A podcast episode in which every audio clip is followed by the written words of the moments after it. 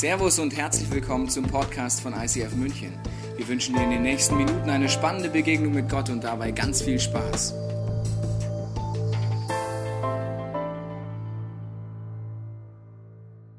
Einen wunderschönen guten Morgen und herzlich willkommen heute Morgen im ICF München.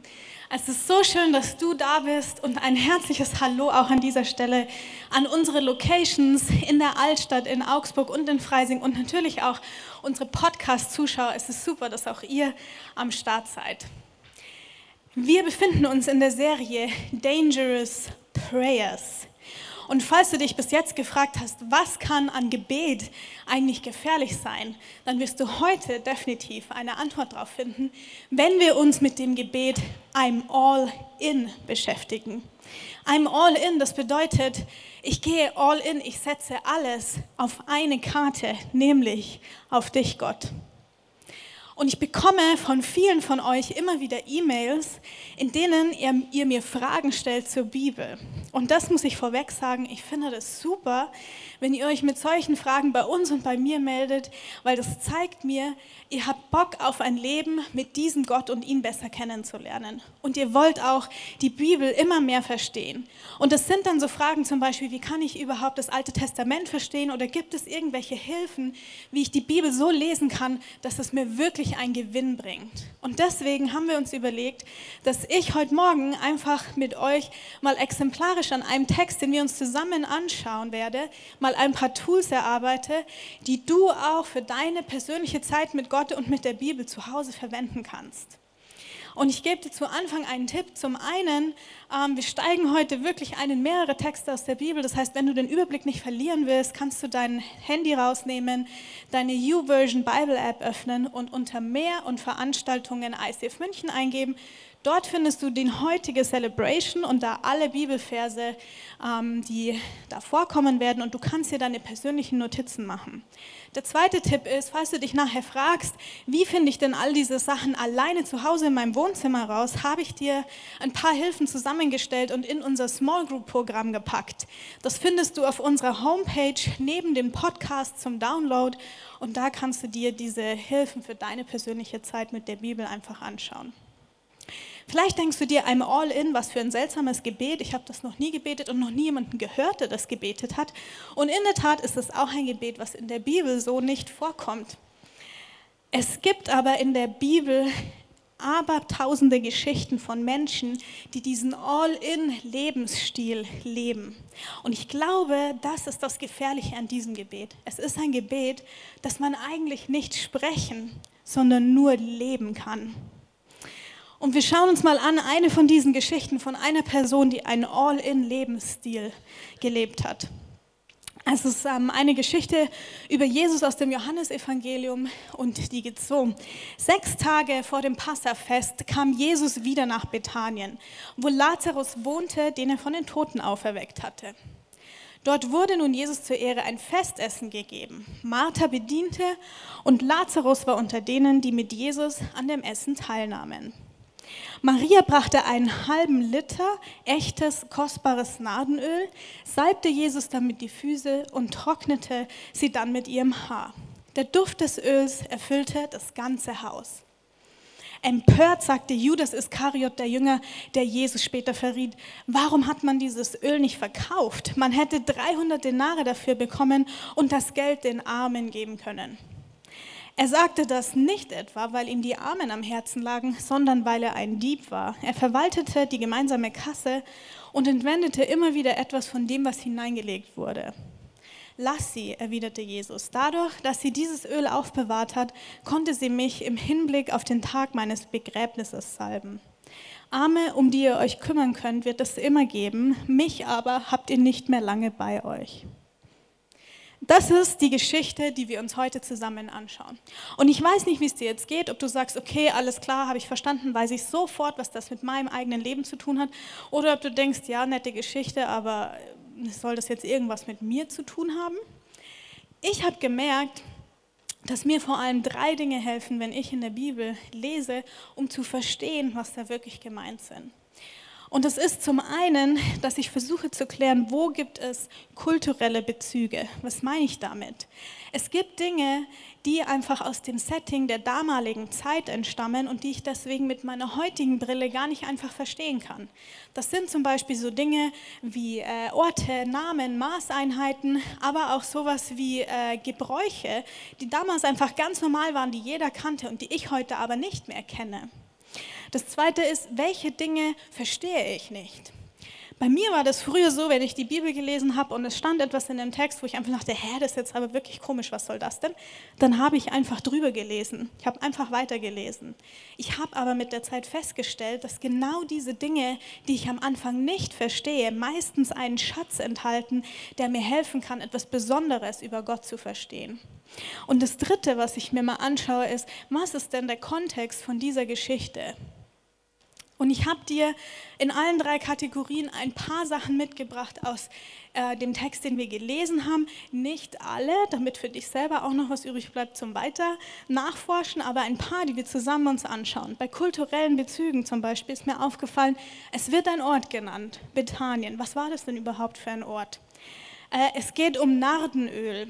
Also ich wusste nicht, was Nardenöl ist, wo ich das das erste Mal gelesen habe, gehört nicht zu der Ölsammlung in meiner Küche dazu.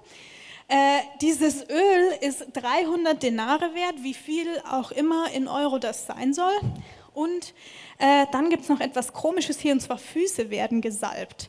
Äh, das kommt öfter in der Bibel so ähnlich vor und deswegen denke ich mal, es ist vielleicht ein Brauch aus der damaligen Kultur, den ich mir anschauen könnte. Was verstehe ich nicht?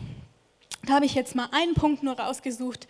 Und zwar wird da ein kleiner Satz eingefügt, und zwar der Duft des Öls erfüllt das ganze Haus. Jetzt denkst du vielleicht, was gibt es denn da nicht zu verstehen? Ist doch völlig klar, der Duft des Öls erfüllt das ganze Haus. Was ich gemerkt habe, ist, es gibt Dinge, die in der Bibel stehen, die eigentlich überhaupt gar keinen Mehrwert für die Geschichten haben, die sie erzählen.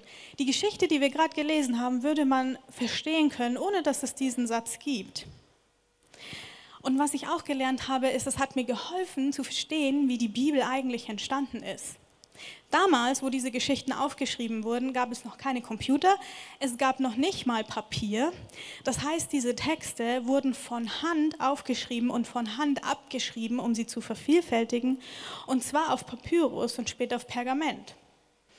Papyrus und Pergament waren sehr, sehr wertvolle Materialien und die waren knapp und es dauert einfach sehr, sehr lange, diese Texte von Hand abzuschreiben und man musste sehr gründlich sein, um keinen Fehler zu machen. Und das hat mir eins gezeigt, und zwar, das ist der Grund, warum in der Bibel die Geschichten manchmal so kurz gefasst sind. In der Kürze liegt die Würze, da werden Ressourcen gespart und Zeit gespart, deswegen schreibe ich nur das Wesentliche auf. Das bedeutet aber auch, dass alles, was dann am Ende dort steht, wesentlich ist. Wenn sich jemand die Mühe macht, diesen Satz extra mit reinzunehmen in die Geschichte, ist er wohl wichtig. Also könnten wir uns den genauer anschauen. Und dann noch der Kontext. Beim Kontext kannst du dir verschiedene Sachen anschauen, in welchem Buch innerhalb der Bibel steht es, wer ist der Autor, wer ist die Zielgruppe, was steht direkt davor und danach. Was bei diesem Text aber sehr interessant ist, der Text gibt seinen eigenen Kontext. Und zwar in dem Text findest du Hinweise, welche Texte du noch lesen musst, damit du diese Geschichte überhaupt richtig verstehen kannst. Und der Text sagt dir ganz am Anfang im Übrigen, das ist der Lazarus, den Jesus von den Toten auferweckt hat. Auch hier, die Geschichte könnte man verstehen ohne diesen Satz. Also ist er wohl wichtig. Es ist wichtig, dass wir wissen, es ist der Lazarus, den Jesus von den Toten auferweckt hat. Und am Ende sagt Jesus, was Maria getan hat, hat irgendetwas mit meinem Begräbnis, mit seinem Jesus, seinem Begräbnis zu tun. Das heißt, anscheinend wäre es auch gut, wenn ich mir diese Geschichte anschaue dazu. Okay, ich hoffe, du hast heute Nacht gut geschlafen und bist fit im Kopf. Wir legen los und schauen uns diese ganzen Sachen mal an. Und du wirst merken, je mehr Hintergrund zu der Geschichte wir bekommen, umso mehr fängst du an zu verstehen, was diese Geschichte wirklich bedeutet. Sie spielt in einem Ort in Bethanien. In der Bibel ist es meistens so, dass Namen eine sinnstiftende Bedeutung haben. Namen von Personen und von Orten. Und sinnstiftend bedeutet, was der Name übersetzt bedeutet, sagt etwas aus über den Ort oder über die Person, die den Namen trägt. Und Bethanien heißt Armenhaus. Das heißt, es ist hochwahrscheinlich, dass dieses kleine Dorf vor Jerusalem tatsächlich ein Armenhaus war, dass arme Leute dort gewohnt haben. Vielleicht war es so etwas ähnliches wie ähm, ein Ghetto, was wir heute kennen. Und das bedeutet, es ist wahrscheinlich, dass Maria und ihre Geschwister auch arm waren. Das zweite ist Nardenöl im Wert von 300 Denaren. Was ist Nardenöl? Ich habe herausgefunden, dass Nardenöl aus einem Gewächs gemacht wird, was im Himalaya vorkommt und äh, dass es damals schon aus Indien importiert wurde nach Israel rein. Heutzutage, wenn ich auf Amazon etwas bestelle, was aus Indien kommt, könnte es sein, dass es sogar günstiger ist, als wenn ich dasselbe in Deutschland kaufe. Damals war das nicht so, denn Import war da ein anstrengendes Geschäft. Man hatte noch nicht die Verkehrsmittel, die man heute hat. Das heißt, es war wirklich äh, aufwendig, dieses Gewürz zu importieren. Und das hatte zur Folge, dass Nade und Nadenöl etwas sehr Seltenes und auch etwas Kostbares waren. Dieses Öl wurde normalerweise in Alabasterfläschchen aufbewahrt. Und diese Fläschchen haben einen Haken, und zwar, man kann sie nicht einfach öffnen. Sie haben keinen Verschluss. Die sind versiegelt. Es bedeutet, wenn ich an den Inhalt von dem Fläschchen drankommen will, muss ich die Flasche zerbrechen. Und es bedeutet auch, wenn ich das Öl verwenden will, muss ich alles auf einmal verwenden. Ich kann es dann nicht wieder zurücktun und versuchen irgendwie zuzumachen, ist dann dahin, Konservierung gestorben. Was noch auffällig ist, ist, dass normalerweise diese Fläschchen nur ein Zehntel von der Menge, die hier beschrieben wird, gefasst haben. Es bedeutet, dieses Öl, was die Maria da hat, ist zum einen außergewöhnlich viel und es ist selten und kostbar. Und zwar 300 Denare. Wenn du innerhalb von der Bibel nach dem Wort Denare guckst, dann findest du raus, dass ein Denar der normale Tageslohn von einem Arbeiter war. Das bedeutet, ziehst du die Tage ab, an denen nicht gearbeitet wird, dass 300 Denare ein Jahresgehalt von einem Arbeiter sind. Ich gebe dir kurz Zeit, um zu, um zu überlegen, wie hoch dein Bruttojahresgehalt ist, falls du eins besitzt, oder dein Jahrestaschengeld. So viel war das wert. Was Maria macht, ist unglaublich großzügig, um nicht zu sagen eigentlich verschwenderisch. Und das kippt sie Jesus über die Füße.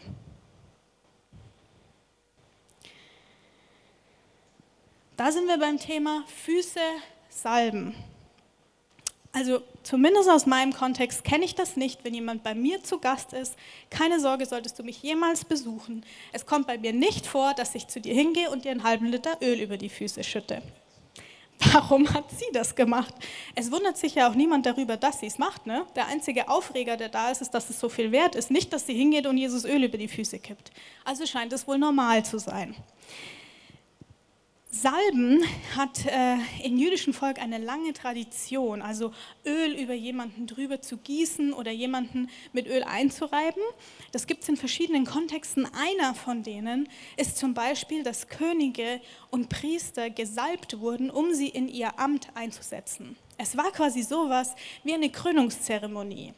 Und was man damit ausgedrückt hat, ist, du bist ein Gesalbter Gottes. Das heißt, man hat gesagt, ich glaube, wir glauben, dass du dieses Amt von Gott verliehen bekommen hast. Allerdings wurden dabei nicht die Füße gesalbt, sondern der Kopf. Normalerweise würden Köpfe gesalbt. Füße wurden allerdings gewaschen. Und zwar die Fußwaschung war ähm, ein Element von der orientalischen Gastfreundschaft damals. Es hat zum guten Ton gehört, dass wenn, du deinen, äh, dass wenn deine Gäste dich besucht haben, dass du ihnen für ihre von den staubigen Straßen schmutzigen Füße Wasser angeboten hast, wo sie die Füße waschen konnten. Normalerweise haben die Diener das gemacht. Wenn die Hausfrau oder der Hausherr das selber gemacht haben, war es ein besonderes Zeichen der Ehre für einen ganz besonderen Gast. Also was Maria jetzt hier macht, ist, sie kombiniert die beiden. Sie kombiniert eine Salbung und eine Fußwaschung. Und es bedeutet Folgendes. Zum einen sagt sie Jesus, ich ehre dich. Du bist ein besonderer Gast und es ist eine Ehre, dass du in meinem Haus zu Gast bist. Zum anderen, da sie nicht Wasser, sondern Öl nimmt, hat, was sie macht, auch einen Bekenntnischarakter. Das heißt, sie sagt, ich glaube, dass du von Gott gesalbt bist. Und Gesalbter Gottes bedeutet auch Messias. Und ähm, in, die Juden warten schon seit Jahrtausenden auf einen bestimmten Gesalbten Gottes, den Messias, auf den Retter ihres Volkes und auf denjenigen, der Wiederherstellung und Gemeinschaft zwischen den Menschen und Gott ermöglichen wird. Im Prinzip kann man also sagen, was Maria hier macht, ist, sie drückt aus, sie sagt zu Jesus, ich glaube, dass du der Messias bist. Derjenige, auf den wir schon so lange warten, derjenige, der Mensch und Gott zusammenbringen wird und Gemeinschaft ermöglichen wird.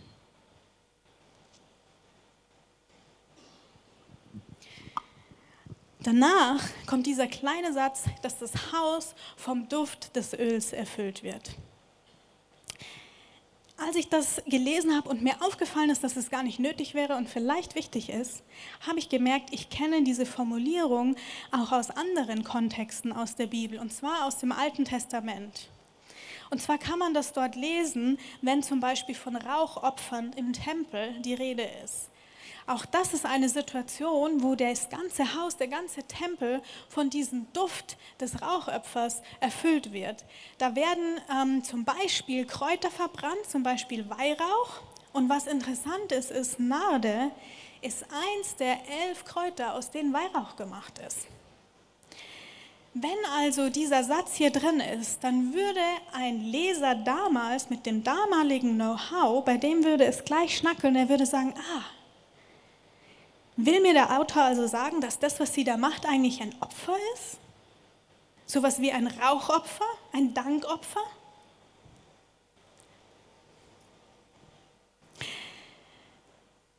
Opfer haben verschiedene Bedeutungsaspekte. Einer ist, es ist eine Art, mit Gott zu kommunizieren.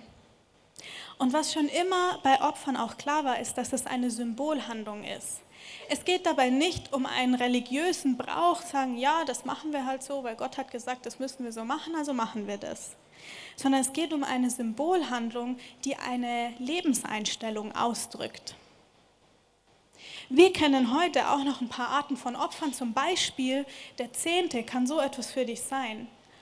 Wenn du 10% von deinem Einkommen in die Kirche zurückspendest, als Opfer gibst, dann hoffentlich aus der Haltung heraus, dass du sagst, Jesus, es ist für mich eine Symbolhandlung dafür, dass ich weiß, dass alle Ressourcen, die mir zur Verfügung stellen, ein Geschenk von dir sind.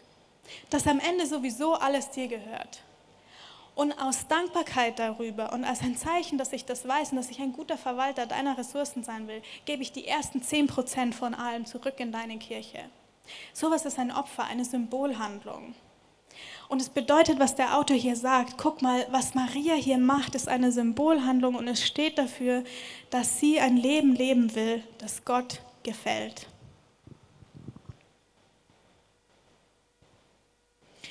Das heißt, wenn wir jetzt nochmal zusammenfassen, was wir bis hierhin herausgefunden haben, kommt Maria wahrscheinlich aus ärmeren Verhältnissen. Sie lebt im Armenhaus.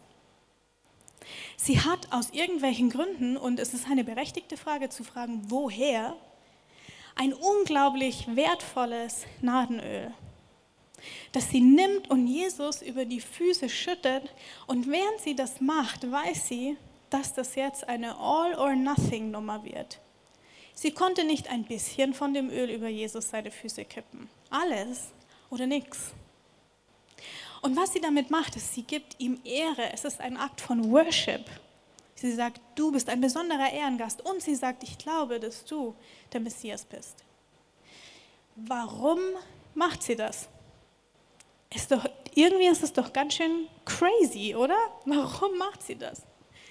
Entweder ist sie wirklich verrückt oder sie weiß etwas, was wir noch nicht wissen. Und diese Antwort auf das Warum kann der Kontext uns geben. Der Text sagt ja selber von sich, guck mal, wenn du mich liest und verstehen willst, was gemeint ist mit mir, dann musst du noch zwei andere Geschichten dazu lesen. Und zwar die eine von dem, wie Lazarus von den Toten aufersteht.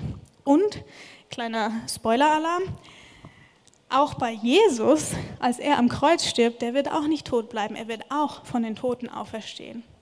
Also das Thema Auferstehung verknüpft diese drei Texte zusammen. Lazarus, Martha und Maria waren Geschwister. Und wenn du alle Texte liest in der Bibel, ähm, die über diese drei Geschwister gehen, dann äh, fällt auf, dass sie immer so zu dritt genannt werden, immer in diesem Kontext. Und um zu verstehen, was das bedeutet, ähm, ist es gut zu wissen, wie die Rolle von Frauen im damaligen Kontext war. Frauen waren Personen ohne Rechte damals. Ihre Rechte und ihre Sicherheit hatten sie nur im Familienverband, genau genommen durch die männlichen Vertreter in ihrer Familie. Die Männer in einer Familie waren dafür zuständig, sich um die Frauen zu kümmern. Sie waren dafür zuständig, den Frauen Recht zu verschaffen, zu schauen, dass die Frauen auch im Alter noch versorgt sind, für ihren Unterhalt zu sorgen das heißt, als Frau brauchtest du zum Beispiel, wenn du heiraten wolltest, einen männlichen Verwandten, der dich übergeben hat. Gab es keinen, konntest du nicht heiraten.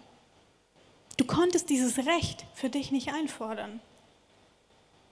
Das heißt, es war enorm wichtig für Frauen, dass es einen Mann gab, der sich um sie gekümmert hat und für sie zuständig war. Normalerweise war das der Vater, der zuständig war. So lange, bis die Frau geheiratet hat, dann war das der Mann. Wenn es aus irgendwelchen Gründen den Vater nicht mehr gegeben hat, bevor die Frau geheiratet hat, waren die Brüder zuständig, für ihre Schwestern zu sorgen. Und wenn zum Beispiel der Mann gestorben ist, solche Geschichten findest du auch in der Bibel, dann waren die Brüder von dem Mann zuständig, sich um die Frau zu kümmern. Und irgendwann waren es die Söhne. Wenn du alle Texte anschaust über diese Geschwisterkonstellation, fällt auf, dass die immer so zu dritt genannt werden. Und daraus kann man den Rückschluss ziehen, dass man sagt, wahrscheinlich hatten die keinen Vater mehr. Wahrscheinlich war Lazarus zuständig, für die beiden Schwestern zu sorgen, denn sonst wären die in Zusammenhang mit ihrem Vater genannt worden. Und das Haus, in dem Jesus zum ersten Mal zu Gast ist, wird auch bezeichnet als das Haus von Martha. Das ist hoch ungewöhnlich. Normalerweise sind es immer das Haus von dem Mann, der da wohnt. Natürlich wohnt vielleicht auch noch eine Frau dabei, aber wenn sie einen Mann gehabt hätte, wäre es nicht das Haus von Martha gewesen, sondern das Haus von Peter, dem Mann von Martha. Also kann man davon ausgehen, Lazarus ist zuständig für seine Schwestern zu sorgen, weil sie Waisen sind. Wahrscheinlich waren sie auch noch sehr jung, weil sie nicht verheiratet waren. Damals hat man mit 14, 15 geheiratet. Also eine krass herausfordernde Situation, in der die Geschwister waren. Und jetzt sagt uns der Text, lies diese Geschichte hier, die Geschichte von Lazarus, wie er stirbt. Die Geschichte geht so, dass Jesus unterwegs ist und ein Bote kommt zu ihm und sagt, dein Freund, der Lazarus, ist krank, komm schnell und bete für ihn, damit er gesund wird. Aber Jesus lässt sich Zeit. Und als er endlich ankommt, ist Lazarus schon drei Tage tot und schon begraben. Stell dir kurz vor, was das für die Schwestern Martha und Maria bedeutet hat, wenn ihr Bruder ihre Versorgung stirbt. Wenn es für eine Frau keinen männlichen Familienangehörigen mehr gab, der sich um sie kümmert, hatte sie eigentlich noch zwei Optionen für ihren Lebensunterhalt zu sorgen. Die eine war Betteln und die andere war Prostitution. Das war so ungefähr die Wahl, vor der Maria in diesem Augenblick in ihrem Leben stand. Vor dem Abgrund, vor dem gesellschaftlichen Aus. Sie hat alles verloren mit Lazarus. Ihre Sicherheit, ihre Zukunft, ihre Hochzeit, äh, ihre Hoffnung darauf, jemals eine Hochzeit feiern zu können. Denn wenn niemand da ist, sie zu übergeben, wie soll sie heiraten? Und in diese Situation herein kommt Jesus und er weckt ihren Bruder von den Toten wieder auf. Absolut crazy. Du kannst die Geschichte mal lesen, steht auch im Johannesevangelium. Er kommt einfach aus dem Grab daraus mit seinen ganzen Mumienverbänden um sich rum und lebt wieder. Stell dir vor, was das für Maria bedeutet hat, dass Jesus das für sie getan hat. Jesus hat alles wiederhergestellt für sie. Was für ein krasses, krasses Wunder sie erlebt hat.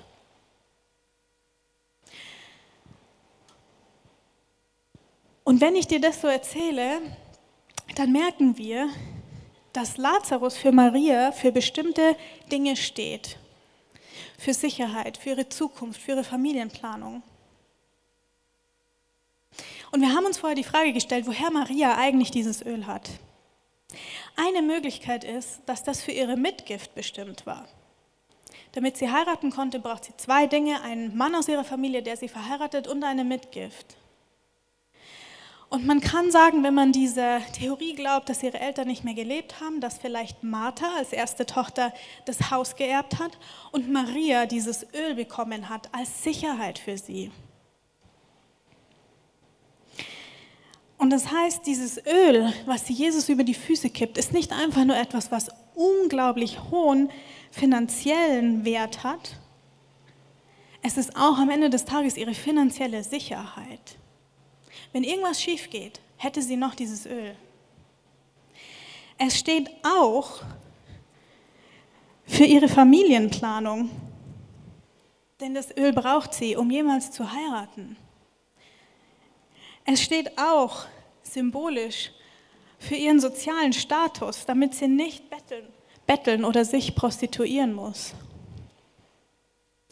Alles zusammengefasst steht dieses Öl, ist wie eine eiserne Reserve, das steht für ihre Zukunft.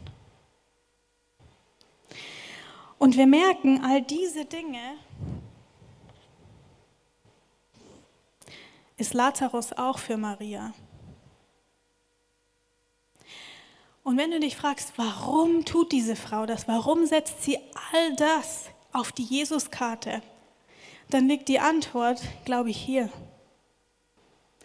Weil sie ein Erlebnis mit Jesus hatte, weil sie schon einmal unfreiwillig all diese Sachen verloren hat, durch einen krassen Schicksalsschlag. Und dann kommt Jesus und stellt das alles wieder für sich her, für sie her. Ich glaube, dass Maria eine innere Einstellung hatte, wie in einem Gebet, das ich vor kurzem im ersten Teil von der Bibel gefunden habe. Ja, so ist mein Gott. Er hat mich errettet und mir geholfen. Ich vertraue ihm und habe keine Angst. Ich glaube, das ist die Art von Beziehung, die Maria zu Jesus hatte. Was sie tut, ist absolut fearless. Es ist furchtlos, sie hat keine Angst, weil sie ihn kennt, weil sie ihm vertraut, weil sie erlebt hat, dass er sie schon mal aus genau der gleichen Situation gerettet hat.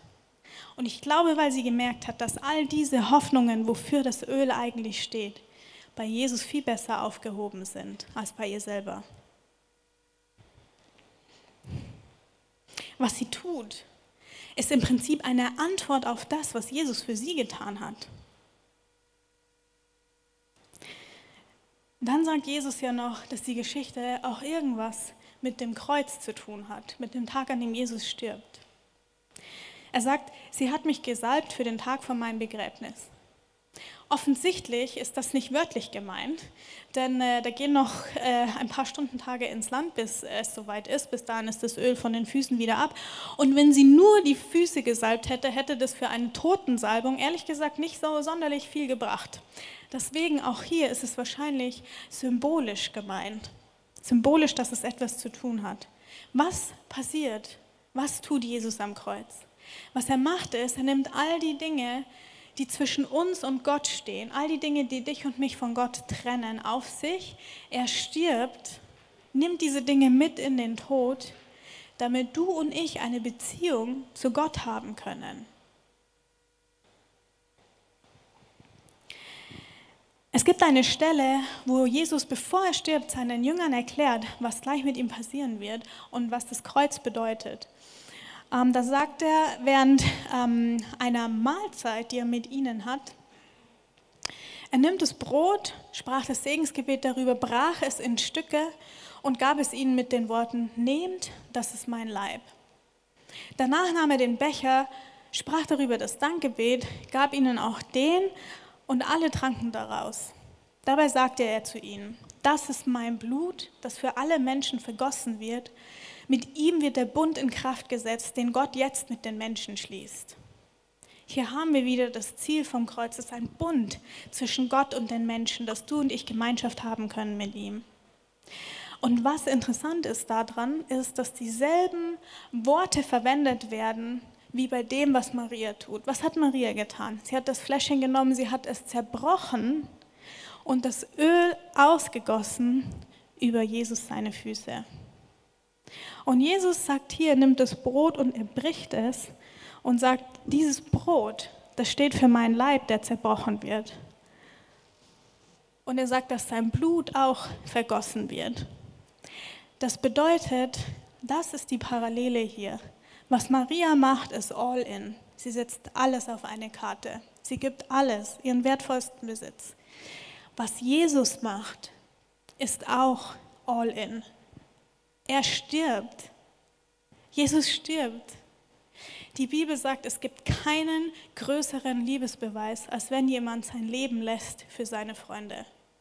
Das ist, was Jesus getan hat. Er ist all in gegangen für dich und für mich, damit wir mit Gott Gemeinschaft haben können. Und das war echt. Er ist echt gestorben. Er war tot. Er hat den Schmerz gespürt und er war zum ersten Mal in seinem Leben getrennt von Gott. Es bedeutet, diesen Gedanken all in zu gehen, finden wir auch in allen drei Texten. Du findest ihn bei Maria. Sie macht das, weil sie schon erlebt hat, dass Jesus für sie alles, was sie verloren hat, wiederhergestellt hat. Geht auch sie all in, diesmal freiwillig, aus freien Stücken. Und antwortet damit quasi im Voraus darauf, was Jesus nachher am Kreuz tun wird, nämlich dass er auch all in geht, für dich und für mich.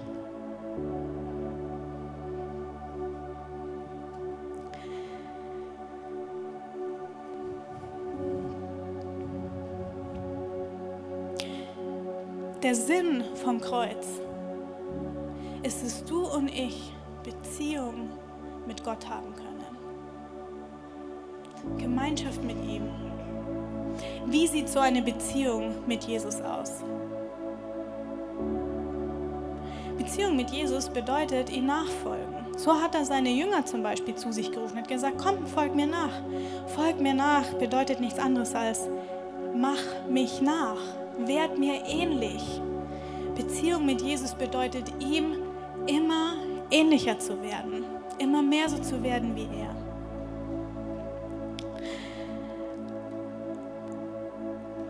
Und das bedeutet es auch in diesem Kontext.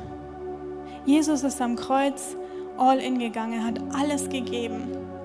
Und an Maria sehen wir ein Beispiel von jemandem, der darauf geantwortet hat, auf dieselbe Art und Weise. Und deswegen ist hier noch dieses lose Seil. Dieses lose Seil ist das Seil, was deine Geschichte, deine persönliche Lebensgeschichte, deine Geschichte mit Gott verknüpfen kann mit diesen Geschichten, die du hier siehst. Denn die Bibel ist nicht ein Buch mit interessanten Geschichten, wo ich nachher sage, oh, das wusste ich ja noch gar nicht. Die Bibel ist ein Buch, das immer eine Antwort fordert, die in unser Leben reinsprechen will. Und die Frage heute ist, wie wirst du denn antworten auf das, was Jesus für dich am Kreuz getan hat? Willst du deine Geschichte auch verbinden mit dieser großen Geschichte, die Gott schreibt und sagen, ja, ich gehe auch all in. Jesus, wenn dir nachfolgen bedeutet, dir ähnlicher zu werden, heißt es, dass ich auch immer mehr in diese All-in-Mentalität reinkomme und dir lerne, mehr zu vertrauen in jedem meiner Lebensbereiche. Und vielleicht merkst du, dass es heute einen Bereich gibt, wo du sagst, da fällt es mir wirklich schwer, Gott zu vertrauen. Vielleicht ist es einer von diesen hier. Vielleicht ist es was ganz was anderes. Und deine Frage ist, warum sollte ich Jesus das anvertrauen? Die Antwort ist hier. Auferstehungskraft. Was Jesus für dich hat, was er für dich will, ist Leben. Er will in die Bereiche in deinem Leben reinkommen, wo du die Hoffnung schon aufgegeben hast. Dort, wo du sagst, nicht mal ein Wunder könnte mich hier noch rausholen. All die Bereiche, wo der Tod sich eingeschlichen hat in dein Leben. Die Ängste, die du hast, die dich umtreiben und wach liegen lassen. Die inneren Gefängnisse, die dich unfrei machen. Die Dinge, die über dich ausgesprochen wurden, die dich blockieren und dich wie in eine Zwangsjacke stecken. Oder vielleicht hast du auch körperlich wirklich Bereiche, wo du sagst, da ist Tod, hier habe ich Schmerzen. Jesus bietet dir heute an, dass du seine Auferstehungskraft erleben kannst, hier in dieser Celebration. Du hast jetzt verschiedene Möglichkeiten, auf das zu reagieren, was du gerade gehört hast. Wir haben links und rechts an den Seiten das Abendmahl aufgebaut. Und das Abendmahl ist ein Symbol, das uns an das erinnert, was Jesus für uns am Kreuz getan hat. Ein Symbol, das sagt, erinnere dich dran, es ist echt. Aber wenn wir das Abendmahl nur als eine Erinnerungshandlung nehmen, dann ist das eigentlich einseitig. Dann fehlt eine Hälfte. Denn das Abendmahl ist auch eine Provokation. Das Abendmahl steht heute hier und es stellt dir eine laute Frage. Es sagt, schau mich an. Schau, was Jesus für dich gegeben hat. Er ist all in gegangen bis zum Tod für dich aus Liebe. Wie wirst du heute darauf antworten? Und wenn du merkst, dass es einen Bereich in deinem Leben gibt, wo du sagst, hier möchte ich neu all in gehen, dann geh heute mit diesem Mindset zum Abendmahl. Rede mit Jesus darüber, vertraue ihm neu diesen Bereich an und dann nimm das Abendmahl in dieser Gewissheit zu sagen, ich werde mich ganz auf meinen Jesus verlassen und alles auf die Jesuskarte setzen. Vielleicht bist du heute hier und du bist in einer Situation, wo du dich eher fühlst wie Maria an dem Tag, als Lazarus gestorben ist. Vor dem Aus. Und du denkst nicht mal, ein Wunder kann mich noch retten. Unser Gebetsteam wartet im hinteren Bereich des Raums auf dich, um mit dir zu beten. Und du hast heute die Möglichkeit, diese Auferstehungskraft von Jesus auszuprobieren und anzuzapfen. Und vielleicht bist du heute hier und du sagst ganz ehrlich, ich bin hier irgendwie mehr zufällig reingeraten. Äh, ich kenne diesen Jesus eigentlich gar nicht. Heute ist der Tag, an dem du eine Freundschaft mit diesem Gott anfangen könntest. Wenn du merkst, dass Gott an deinem Herzen anklopft und sagt, ich möchte dich kennen, ich bin bis ans Äußerste gegangen für dich, wirst du in meine Hand einschlagen, kannst du auch nach hinten gehen zu unserem Gebetsteam und diesen Start mit Gott heute wagen. Du hast jetzt eine Zeit mit Gott, wo du einfach überlegen kannst, was für dich heute dran ist und ich bete jetzt noch für dich. Jesus, ich danke dir, dass du nichts zurückgehalten hast. Ich danke dir, dass du all in gegangen bist für mich bis ans Kreuz. Jesus, was für ein außergewöhnlicher Gott du bist. Jesus, niemand hat jemals so was Außergewöhnliches für mich getan. Und es zeigt mir so sehr, wie sehr du mich liebst. Und noch mehr als das, dass du sagst, dieselbe Kraft, die dich von den Toten wieder auferweckt hat, die lebt heute in mir, wenn ich mit dir in Beziehung bin. Dass du mir das anbietest, dass in all den Bereichen, wo sich Tod eingeschlichen hat, ich Leben erleben kann, ist ein großes Wunder und ein Geheimnis für mich. Und ich danke dir so sehr, Jesus, dafür. Und Jesus, wir sind heute hier als Kirche vor dir und du siehst jeden einzelnen von uns. Du siehst diejenigen von uns, die dringend deine Auferstehungskraft brauchen. Und ich bete, Heiliger Geist, dass du jetzt den Mut freisetzt, dein Angebot anzunehmen. Jesus, du siehst diejenigen von uns, die wir jetzt einen Lebensbereich auf dem Herzen haben, wo wir sagen, hier möchte ich dir neu vertrauen. Und ich bete, dass du jetzt mit Entschlossenheit und Mut durch diesen Raum gehst und mit diesen Gedanken, so ist mein Gott, ich kenne ihn, er hat mich schon errettet, ich habe keine Angst. Und Jesus, du kennst auch diejenigen von uns, die eigentlich mehr Fragen über dich haben als Antworten. Diejenigen, deren Herz jetzt bis zum Hals schlägt. Wir merken, ich könnte heute eine Freundschaft mit Gott anfangen. Auch da bete ich, Jesus, dass du jedem Einzelnen deine Liebe auf persönliche Weise begegnen lässt und diese Startentscheidungen heute fallen. Danke, Jesus, dass du so ein guter Gott bist. Wir hoffen, dass dir diese Predigt weitergeholfen hat. Wenn du Fragen hast, kannst du gerne an info at icf-moenchen.de mailen und weitere Informationen findest du auf unserer Homepage unter www.icf-moenchen.de.